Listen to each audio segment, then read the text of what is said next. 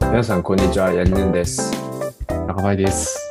ワークインプログレスはテクノロジーを中心にキャリア、ビジネスなどの話題についてカジュアルに話すポッドキャストです。よろしくお願いします。お願いします。お願いします。はい。いやー、暑いですね。いやー、夏、夏だな。はい。夏が来たなって感じですよね。あれ、梅雨明けとかしてないっすよね。あ、まだしてないですかあれ。いや、わかんない。どうなんだそうろう。か。してないけど、はい。一応、かかってるんですかね、 前線は。ってんじゃないっすかね。そうなのか。意外と雨そんなに降る降ってないんで、もう明けたのかと思ってた。そうっすよね。はい。あ、でも昨日のニュースだと、6月下旬に明ける予想ってのが出てますね。はい。お下ー旬だからそろそろ明けるのか。なるほど。明けかけ。うん出かけ。はい。いやー、そうですね。なんか最近、あの、日の光が眩しいなって思って、うん。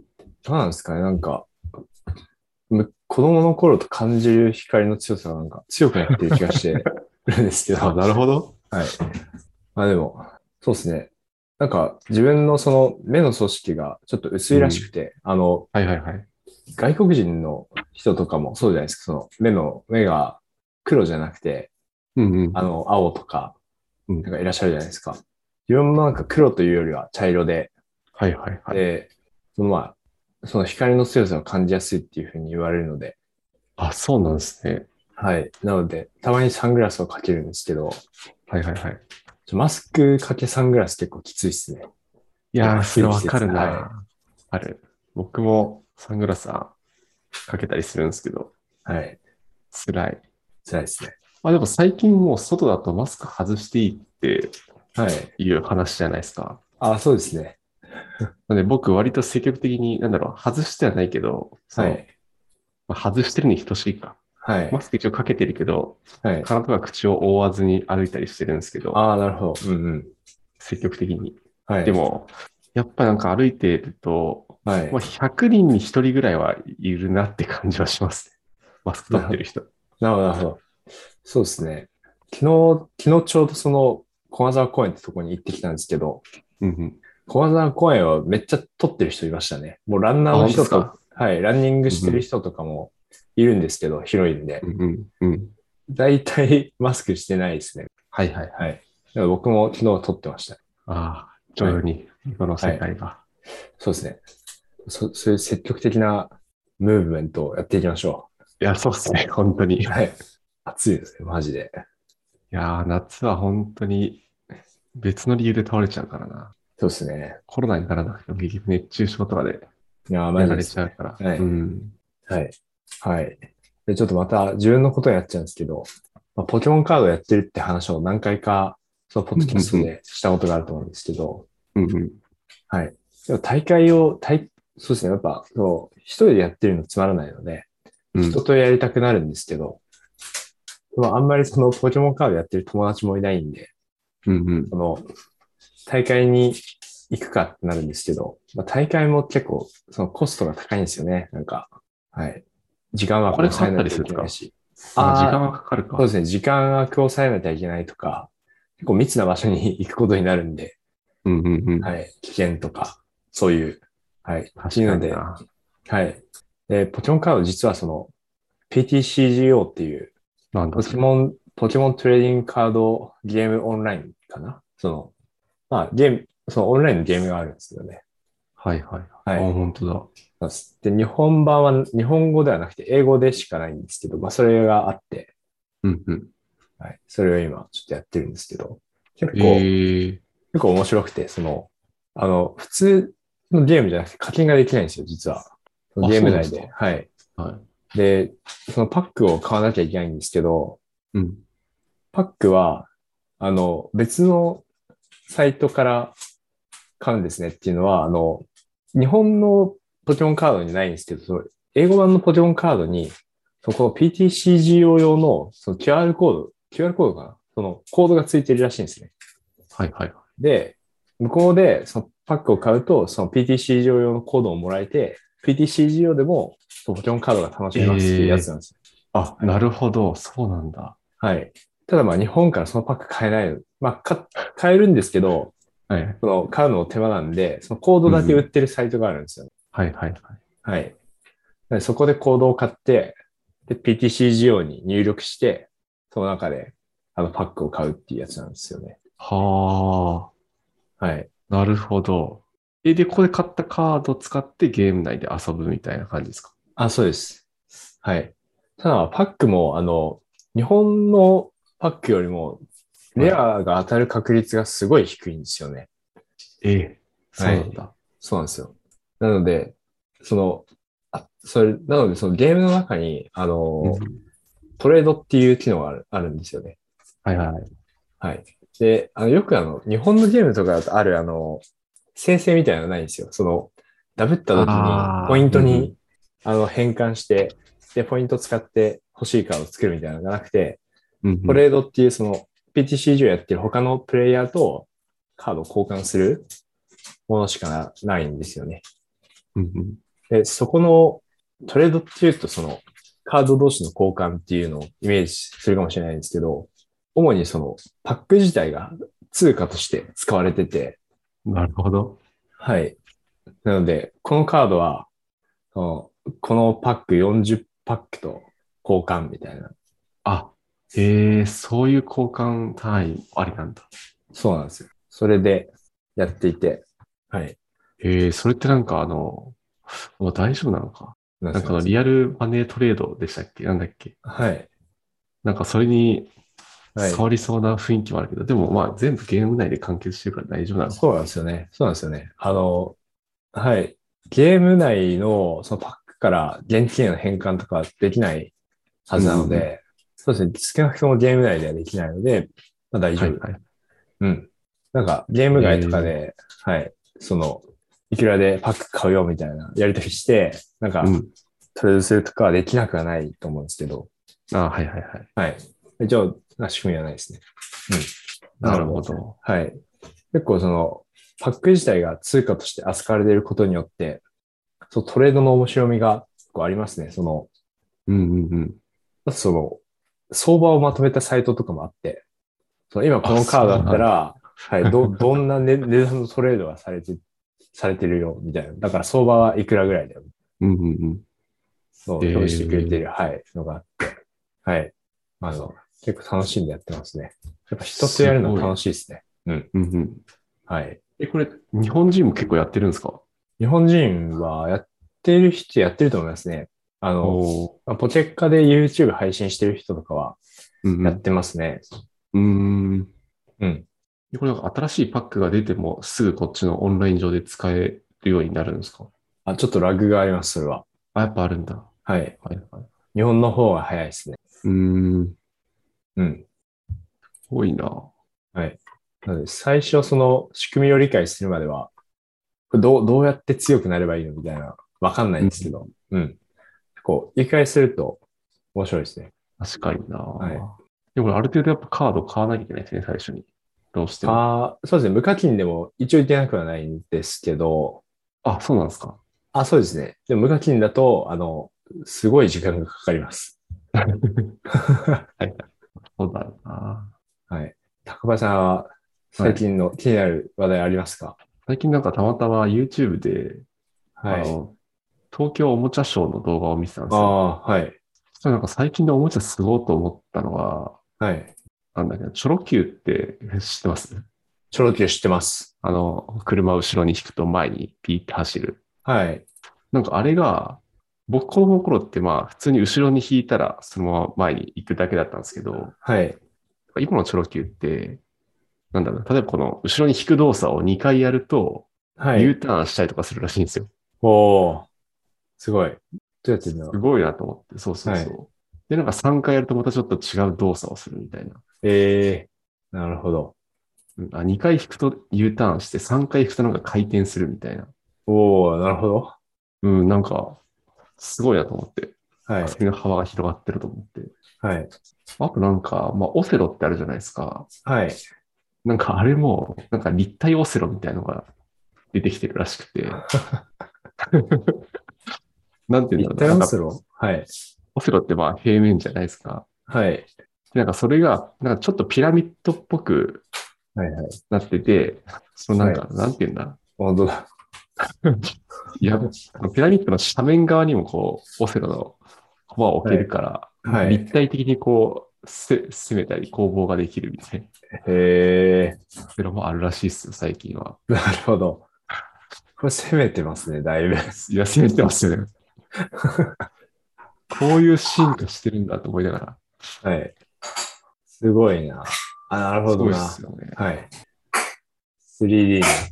そう、3D のオセロ。はい。おもろいなと思って。おもろいですね。うん。割と、なんだろう、こういう物理的なおもちゃで遊ぶこと少なくなってきちゃいましたけど、はい。まあ、たまにこういうニュース見ると、なんかはいちゃんと進化してるんやなと思って。はい。なるほど。うん。確かにな。確かに。なんかやろうって思ったら、大体、その iPad とかで実装されてるんですよね。いや、そうっすよね。はいオセロとかも、そう、アプリであるから、はい。やりたいと思ったらそっちやっちゃうんだよな。そうなんですよね。対戦相手もいるし、はアいプ。リだと。 確かに。うん。確かに。まあ、ガチャガチャ遊ぶみたいなのも楽しいですよね。うん。はい。まあ、そうですね。あトレカもやっぱ、その、オンラインとオフラインはやっぱかなり違いますもん。違いますからね。あ、そうなんですね。はい。やっぱオフラインの方がやってて楽しいみたいなのありますね。その相手の顔が見えたり、うんうんはいうん。その、こう、実際に自分で使ってる感はあるのでう、んその、ああ、そうっすよね。カードの、なんていうの手触り感というか、それ触りながらはい。プレイするっていうのは確かに楽しい。そうですね。はい。そうですね。例えばね、その、プレイングですごい綺麗なプレイングする人とかいるんですよね。その、うんうんうん。見てると。そう、所作、所作とかも結構人によって違って、はい、やっぱ綺麗な所作をする人は見習いたいなって、やっぱ思いますね。ああ、なるほど。確かになんかドローする方法、方法というか、はい。身振り手振りもみんな違いますもんね、人それぞれ。そうですね、そうなんですよ。はい。はい。確かに。はい。そんなおもちゃ、最近すごそうっていう話でした。はい。いいっすね。うん、ボドゲとかは、ボドゲとか楽しいっすよね。いや、そうっすね。ボードゲームとか、はい。脱出ゲームとか、そういうのも楽しいですよね。オフラインでやると。はいはい。ラスチームってあれですかあの、実際に行くやつですか現地に。行くやつ、行くやつです。ああ、あれそうっすね。楽しいよな。うん。うん。いいっすね。また、そのマス、マスクの流れとかが緩和されてきたら、そういうのをもっともっと流行るんでしょうね。ボドゲカいフェや、とそかうっ、すよね。うマん。スゲンとか、はい。はい。はい。ではでは、そんな気になるトピックを話しながら、今日のメイントピックに行くんですけど、はい。はい。ちょ結構いきなり話変わりますけど、メイントピックは、今日は Airbnb の検索のブログについて話そうと思います。お願いします。はい。で、なタイトルがマシンラーニングパワーサーチランキングオブ Airbnb Experiences っていうタイトルのブログです。はい。うん。はい。で、僕もそんな Airbnb 自体はあんまり使わないんですけど、はい。Airbnb ってその2種類のサービスがありますと。うんで、よ、よくそのイメージされるのは宿泊の方ですよね。確かに、確かに。はい。で、まあ、あの、民泊とか、普通に宿を、あの、まあ、提供しているサービスうんがあります。でそれはホームって呼ばれてるらしいんですよね。ほうほうほはい。で、今回はエクスペリエンシーズっていうもので、その体験っていうものも提供されてるんですよね、実は。Airbnb って。う。そうなんだ。はい。で、その体験ってまあ何なのかっていうと、その旅行先とかで、と例えば、例えば日本だとあの、飲み歩き体験とか、うんうんうん。あとまあラーメン屋体験とか、うんうん。そう、まあ、そう食べ物系はまあそんなところがあったり、あとその、例えばまあ、染め物の有名なところだったりすると、その染め物体験とか、あまあ。あ、そういったその。の体験もその Airbnb 上で、あの、リストされて検索できるようになってますっていう。ああ、なるほど。はい。なんかあれかな。ディズニーランドい行った時に、そのキャストの人が案内してくれるプランみたいなああ、そうですね。イそうメでーすジね。なんですかね。あ、そうですね。はい。その旅行行った先で、そのホストの人が、あの、うんうんまあ、アアテンドしてくれるっていううんうんうん。やつですね。がありますと。へえ、こんなんあるんだ。知らなかった。はい。はい。なので、まあ、セットで使えるようなものがありますと。はいうんうんで、今回が、その、そのエクスペリエンシーズの方の検索ランキングの話ですねうん。はい。で、えっと、その、まあ、機械学習使ったっていうふうになっていて、で、もう検索システムの変遷を、まあ、描きながら、まあ、じゃあ、このタイミングでは、まあ、どういう、そのロジックを使ってとかっていうのを、まあ、解説してくれていますと。うんうん。で、と、まあ、その、機械学習的な、まあ、特徴とか、まあ、そういうのの説明にとどまらなくて、その AB テストをやって、どんぐらいインパクトがありましたよっていう、まあ、ところとか、うんうんあとは結構そのシステム面にも触れられているっていうのが特徴的なブログでしたね。ほうほうほう。はい。はい。じゃあ行きますと。はい。で、ステージが3つありまして、うんうんで、ステージ1がオフライン ML モデル。で、これ、おと、で、ステージ2がパーソナライズドオフライン ML モデルっていうことなんで、まあ、ステージ1だと、そのパーソナライズしてませんっていううんことですね。はい。で、ステージ3でパーソナライズドオンライン ML モデルっていうので、オンラインに、オフラインからオンラインに変わります。うんうん感じですね。はい。で、本当はそのブログの中にステージ4まで書いてあるんですけど、うんまあ、ステージ4はちょっと気になればっていう感じでうん見ていただければと思います。あれ、その運用面的な話がステージ4に書いてありますね。うんオうんプオプス的な、はい。モニモデルのモニタリングみたいな話が書いてありますね。はい。なので、今日はまあ、ステージ1から3まで、まあ、書いてある内容をさらっていければと思いますと。はい。で、なんでステージ1から3までこうなってんのかっていうと、まあ、ブログの中でもちょっと触れられてるんですけど、大きく2つ理由がありますと。で、1つはそのデータの規模ですね。はい。なので、えっと、エクスペリエンシーズって、その、本っていうのはそのリス、えっと、宿泊に比べて、結構その、ランキングしたい、そのデータの量がまあ少なかったりだとか、まあその利用す、利用者的にも、まあ、ホームに比べてまあ少ないっていう、まあ、特徴があったので、そのまあビジネスの成長に合わせて、こうデータのサイズがまあ大きくなっていくので、まあ、それに応じた仕組みを使いましたっていうのが、まあまず一つですと。うんうんうんで、もう一つは、あのちゃんと価値検証をしながらやっていったっていうところですね。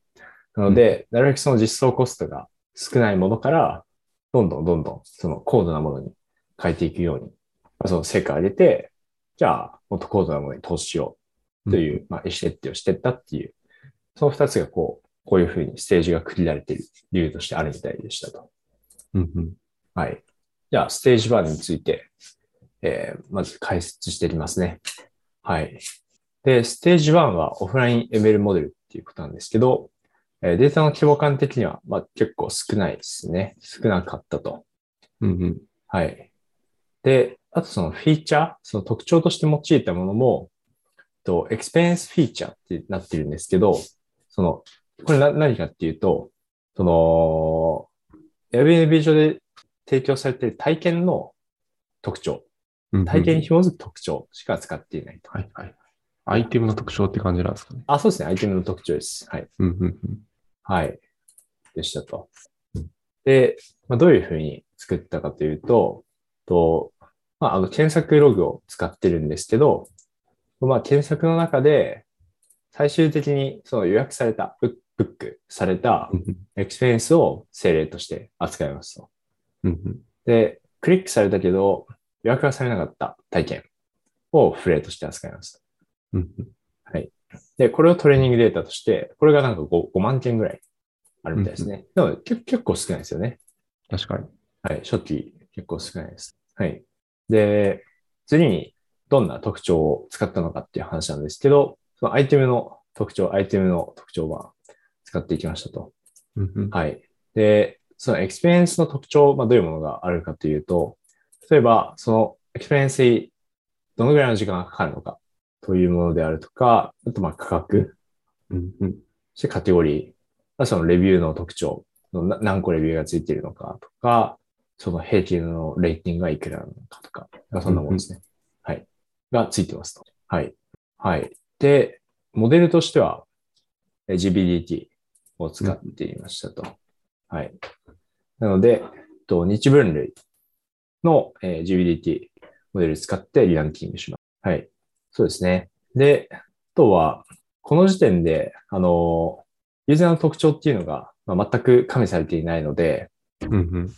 最終的には、その、インプットとなるような、えーそのエキペ、エクスペリエンスを、この、まあ、予測されたスコア順に並び替えて、そのままアウトプットっていう感じで、その一様なランキングが、まあ、そのうんうんう、ん一様のその、でまあ、ちょっと規模、まあ、おおっきめのランキングを、こう、そのままエクスポートしてシステムから使うみたいな感じだったみたいですね。うんうんうんああ、なるほど、なるほど。はい。なので、すごいシンプルな仕組み。確かに確かに。はい。ラーメンとか検索したら、はい。みんな同じランキングが返されるみたいな感じですよね。そうですね。はい。で、まあ、その、どでかいランディングがあるんですけど、その検索機能上では、あの、えークエリ、クエリがまあ、提供されていて、あとそのうフんィルター、そのカテゴリーでフィルターされるとか、まあ、そういうのも提供されているので、まあ、それはその、どでかいランディングから、あの、まあ、フィルターとして、そうんうのんその他はまあ、並び順に変わりませんよ、みたいな感じですと。はいはいはい。はい。で、1日に1回、えー、Airflow を使って、まあ、更新してたっていう話でしたね。うん。はい。で、これがどのぐらいインパクトがあったかっていうと、なんと、トータルの予約数が13%伸びたと。すごというい。ことで、やばいインパクトですね、これ。すごい。はい。もうすごいインパクトがありましたっていう。あれ、確かに。はい。何と比較ああ、ルールベースのランダムランキング。あ、そうですね。比で、較した感じ。はい。その比較群は、と出入りでランダムにリランキングをかけるものですと。うんうんうん。はい。まあ、なので、まあ、ルールベースが結構よ弱いっていうのもあるとは思うんですけど、うんうんうん。確かに確かに。はい。まあ、でも13%、プラ13%ありましたと。すごい。うん。はい。そんなものでしたね。はい。で、じゃあまあ、こんなシンプルなロジックでもうまくいったので、次はパーソナライズしていきましょうってことで、ステージ2に移るんですけど、ステージ2がパーソナライズドオフライン ML モデルっていうことで、で、ユーザーの特徴もちょっと使っていきましょうっていう感じですね。はい。うんうんで、そう、まあ、パーソナライズは、そのエクスペリエンスにおいて、あのもっと重要ですよっていうことが言われてるんですけど、まあ、その比較としては、その、宿泊のサービス。で、まあ、なんでかっていうと、その宿泊だと、例えばまあ、同じような価格帯で、その二つのまあ似ている部屋が、こう、検索に引っかかるみたいなのがあるんですけど、まあ、そこまでその、その、ユーザーごとの好みってあん、あんま現れないですと。うんうんうん。はい。うん。まあなんか、どっちでもいいな、みたいな。まあまあ確かに確かはい。まあ微妙なその駅からの近さとか、例えば、その周りの環境とか、あと、その部屋の雰囲気とかで決まるかもしれないですけど、まあそんな違いは出ないです。はい。で一方で、エクスペリエンスだと、値段とか、その、えー、値段とか、時間とかの特徴は一緒なんだけど、と、まあ好みの違いっていうのが如実に出ていきますと。に。うんうんうん。で、まあ、例えば、そうそう料料理教室なのか、サーフィンのレッスンなのかとか、うんうんうん全く違うものが、その、まあ、同じような、その、まあ、カテゴリー違うと思うんですけど、まあ、同じような特徴を持って、こう、検索に引っかかるみたいなのがありますと。なので、その、それぞれの個人の好みに応じたものを出したいよねっていう話になってきますと。うんうんはい。はい。で、ここに対して2種類の仕組みを使って、えー対応していこうとしています。で、一つがパーソナライズド、パーソナライズベースドオンブック to Airbnb Homes。で、もう一つが、えー、パーソナライズベースドオン the user clicks ってなってるんですけど、まあ一つが、その Airbnb Home の方に応じて、えーパーソナライズかけようっていうことなんですけど、うんうん。と、これがですね、まあ、大体のそのエクスペリエンスの利用者が、すでにそのホームで予約を取ってる人がまあ大半だったっていうことなんですよね。はい。なので、そのまあ旅行するってことが決まってて、でもとりあえず宿は抑えたと。で、その次に、じゃあ、旅行先で何やろうかっていうことで、エクスペリエンスを利用する人が、まあ、結構いたっていう感じですね。おー、はいはいはい。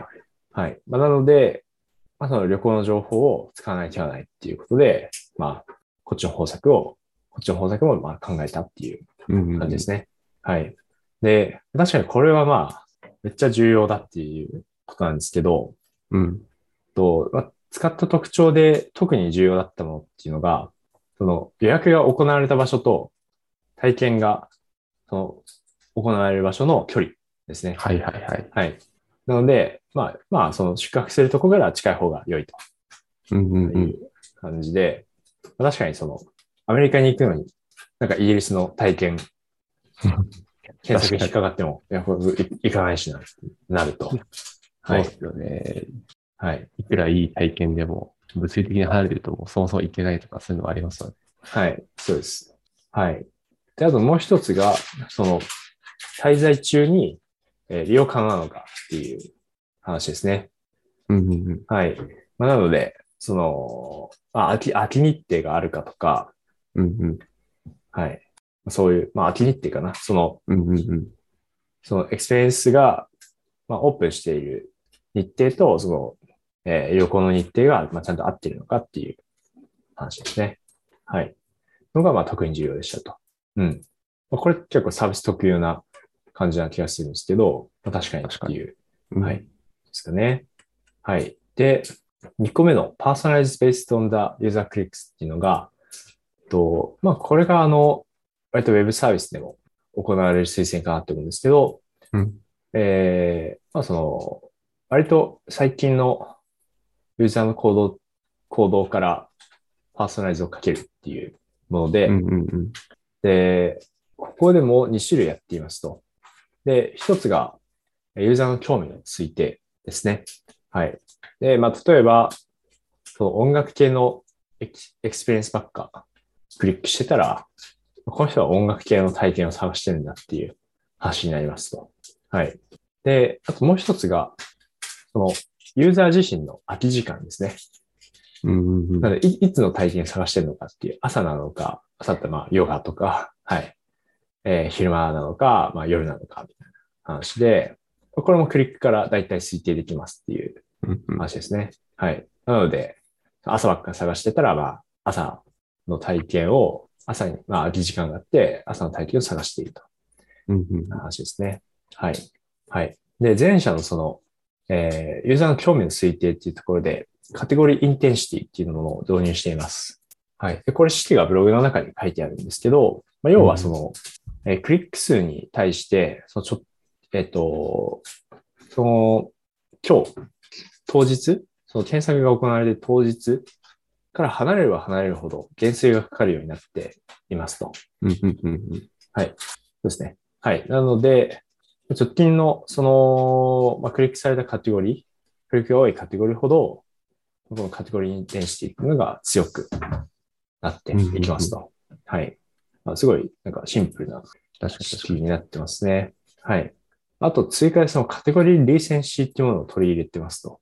はい。で、これが、あ、そうですね。カテゴリーインテンシティも、カテゴリーリーセンシーも、結局はそのモデルのインプットとして使われるんですけど、うんと、カテゴリーリーセンシーは、その、あるカテゴリーの最後のクリックから何日経過しているのかっていう、その、デイの、えー、デイのディフを取っているもので、うんうんうん。は。い。で、まあ、カテゴリーインテンシティでも、まあ、ある程度その、過去の興味の減衰は、まあ、かかってはいると思うんですけど、なんかより強く、ディテールをかけてるのかなっていう感じですね。。ねはい。確かに確かに。はい。で、あとそのさっきの校舎の空き時間を推定しましょうっていう話に関しては、えーまあ、タイムオブデイパーソナリゼーションっていうまあ章が区切られていて、まあ、これはあの、ユーザーが見てる時間帯と、えーその各体験の提供されてる時間帯の差分を取るっていううんうんものですね。はい。はい。まあなので、そうだな、まあ、時間的な距離をまあ特徴として使いましょうはっいていうはいはい。そうですあねあ、なるほどなるほど。はい。で、何個かそのブログの中であのパーシャルディペンデンシープロットが出てくるんですけど、と、まあ、これ見ると、その、やっぱその、時間的にも近い方が、興味に近い方が、より推定されるスコアとしては高くなるっていううんうん。話でしたね。はい。はい。で、まあ、ここでも GBDT を引き続き使っていまして、とそのインパクト的には、そのトータルの予約数がプラ7.9%になったっていう話でした。こおおすごい。こもめっちゃ出てますよね。確かに。はい。はい。すごいな。そうですね。はい。で、実装の方はどういうふうにやってたかというと、とまずデータの持ち方については、今度はそのグローバルなランキングじゃないので、えユーザーごとにランキングを持たせましたと。うんうんなの、で、キーバリューストアに、えーユーザーのその ID をキーとしてうん、うんでバリューにランキングを持たせるっていう感じうんうんですね。はい。なので、その、まあ、グローバルのものの、えっと、流動がちょっと変わったっていううんうん話、より細かくなったっていう話ですね。はい。で、計算自体はオフラインで、またデイリーで Airflow で回しますと。うんはい。で、あとちょっと重要なのが、まあ、これだとその、計算コストがすごい大きくなっちゃうんですよっていう話で、確かに起きそはい。まあ、データ量もすごい大きいと思うんですけど、そのまあ、ある程度そのデータ量を絞りたかったっていう話で、う。うんうんと、すも直近最もアクティブな100万人のユーザーだけにその計算対象を絞ったっていうこともちょっと工夫としてやってみたりしたと。ああ、なるほど。全員はしないっていう感じか。そうですね。はい。そうですね。うんうんうん。はい。そのワン、そのワンミリオンなん、ワンミリオンなんで100万なんですけど、結構少ないなって思いましたね。意外と。うんうんそんなもんなのかっていう。 100万ってな何パーセントぐらいみたいな。そうなんですね。上位何パーぐらいなんだろう。でもに20%とか、何パーですかね。うん。でもサービス規模大きいと思うんで、まあでも確かにそうだよはい。10%とか。な。10%、20%、うん。くはい。らいなのかな。一応10、うん、10%, 10%でも1000万人、MAU1000 万人になっちゃうんで、うん。もっと少ないですかね。1%。は確かに。い。 1000万人と確かに少なそうだね。うん。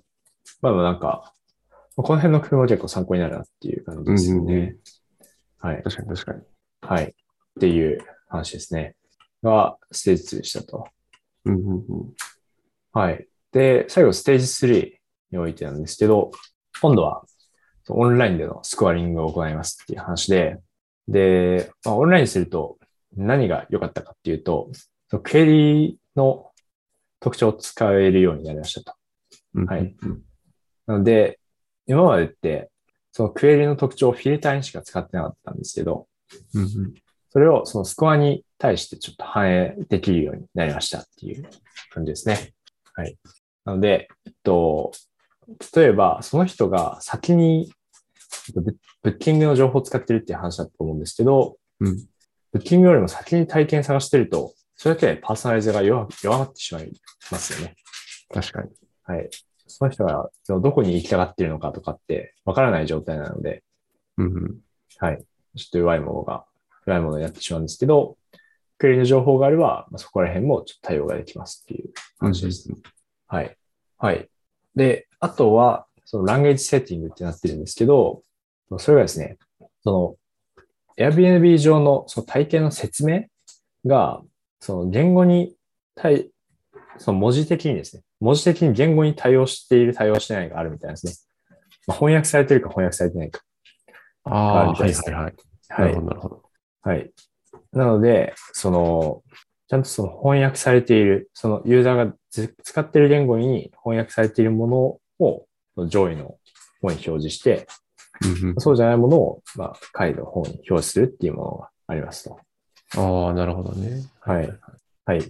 で、あとは、その検索が行われた場所です。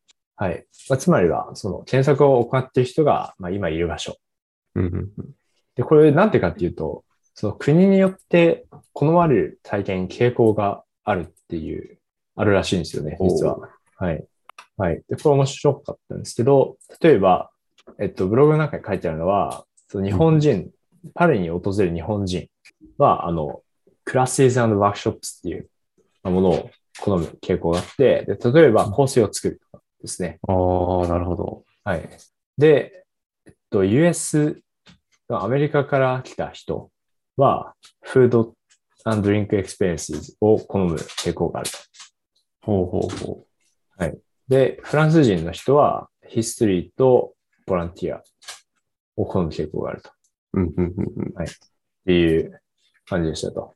ああ、なるほど。あ、じゃあ結構あれなんですかね。なんか、旅行行った先で検索されることを割と想定されてる感じなのか。えっそのと、場所を入れてるってことは。場所あ、あれですよね。はい多。分、パリにいる日本人が日本語で検索したときに、はい香水作りとかが多分いっぱい出てくるってことですよね。あ、えっと、まあこれは日本人かどうかわかんないけどそのい行く前ですね。行く前。あ、行く前。はああ、じゃあ対象、あ、そういうことか。はいはいはいはい。場所っていうのはもうクエリに含まれている場所ってことか。い。えっと、あ、その、た端末の位置情報かと思いました。そうじゃない。そうですねリ。リクエストの情報ですね、多分。ああ、なるほどなるほど。は。い。リクエストの IP とかじゃないですかね、多分。うんうんはい。はい。あそれを使ってますとうんうんいう話でしたね。はい。で、また引き続きモデルとしては GBDT 使ってて、で、まあ、この頃になると結構データの規模も大きくなってきて、と1万6000のエクスペンスを、えーまずそのリランキングする必要がありますと。うんうんはい。で、まあ、トレーニングデータは200万両データ使ってて、フィーチャーの数90個ぐらいってなってますね。はい。はい。でしたと。で、まあ、これもその AB テストしまして、えー、プラス5.1%のそのトトータルへのインパクトがあったと。そして、まあ、その、モデルがどんどん複雑になってきて、よし改善も積み重ねられているので、どうぞそのインパクトはまあちっちゃくなっていく、減衰していくんですけど、うんうんやっぱなんか、こう大きめなインパクト出てて、素晴らしいなっていう感じですね。すごいな。はい。はい。で、えっと、実装については、えっと今回はあの、まあ3つそのフィーチャー持たせてます。で、ユーザーフィーチャーとエクスペリエンスフィーチャーとクエリフィーチャーってなってるんですけど、ユーザーフィーチャーとエクスペリエンスフィーチャーはまあ前のステージ1とステージ2で使ってたものとそんな感じなくて、うんで、新しくクエリフィーチャーズっていうのを持たせましたと。はい。で、そのユーザーフィーチャーズとエクスペリエンスフィーチャーズはデイリー更新、そのエアフローでデイリー更新してますと。うんはいで、それぞれユーザーフィーチャーは、その、あ、そうですね。ちょっと全体像から話すと、えっと、そのサーバー自体にそのモデルを持たせるんですよね。うんうんうんはい。なので、まあ、そのマネージャーサービスとか使ってなくて、その検索サーバー自体が、その、ランキングモデルを持ってますと。うんうんうんはい。なので、なんか、検索があったら、その、必要な情報をそのサーバーに、まあ、どっかから送って、で、まあ、モデルにランキング結果返してもらうみたいな感じになってうんます。うんなので、その、データがどこにあるのかっていうのは、まあ、その、いろんなところにあるって感じなんですよね。うんうんはい。で、ユーザーフィーチャーに関しては、えっと、キーバリューストアに持たせています。なので、えー各まあユーザー ID キーにしてフィ、フィーチャーが紐づいてますっていう感じですね。はいあ。そうですね。で、常にそのエクスペリエンスフィーチャー、その、まあ、アイテムの特徴に関しては、うんうんメモリで持たせてますっていう話でしたね。はいはいはい。はい。まあ、ユーザーフィーチャーだと、その、まあ、かなり大規模なものになるんで、まあ、うん DB 使いたいですっていう話なんですけど、その Extreme Features は、割と、その軽めなデータだったんで、うんうんまあもうメモリに持たせちゃいましたっていううん話ですね。はい。なのでまあ、どっかで、えー CSV とか貯めておいて、それをまあ、サービスから読んじゃってもメモリに取り込んじゃうみたいな感じですね。うんうんはい。で、最後、クエリフィーチャーは、これはリアルタイムの特徴なんで、えっと、フロントエンドからやってきますっていう話でしたね。はい。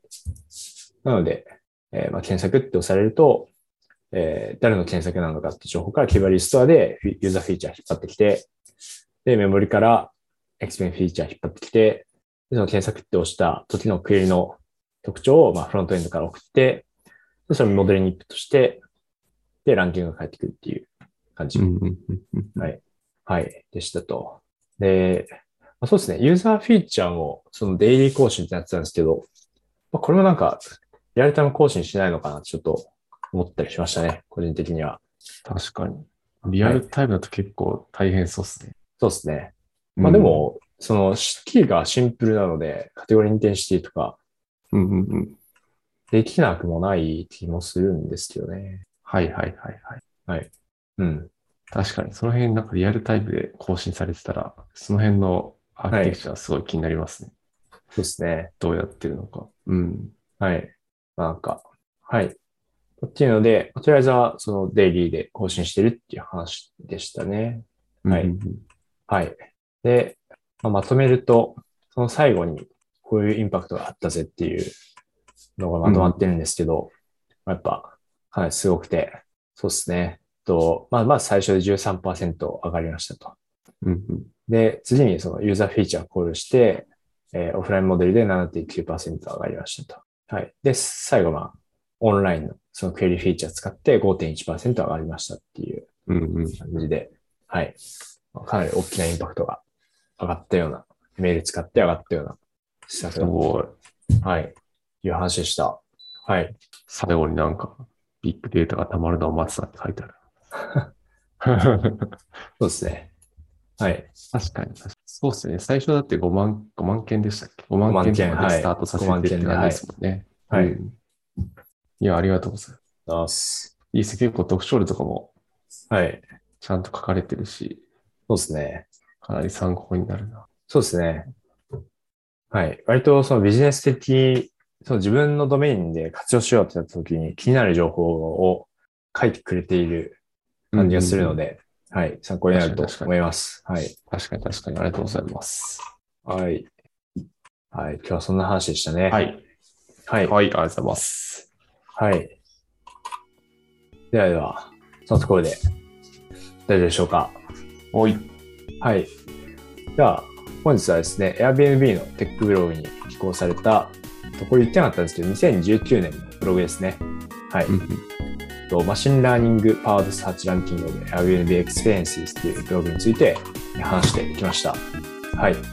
で質問、コメントは Google フォームや Twitter のハッシュタグ WIPFM でお待ちしております、えー今回もご視聴ありがとうございました。えー来週またお会いしましょう。ありがとうございました。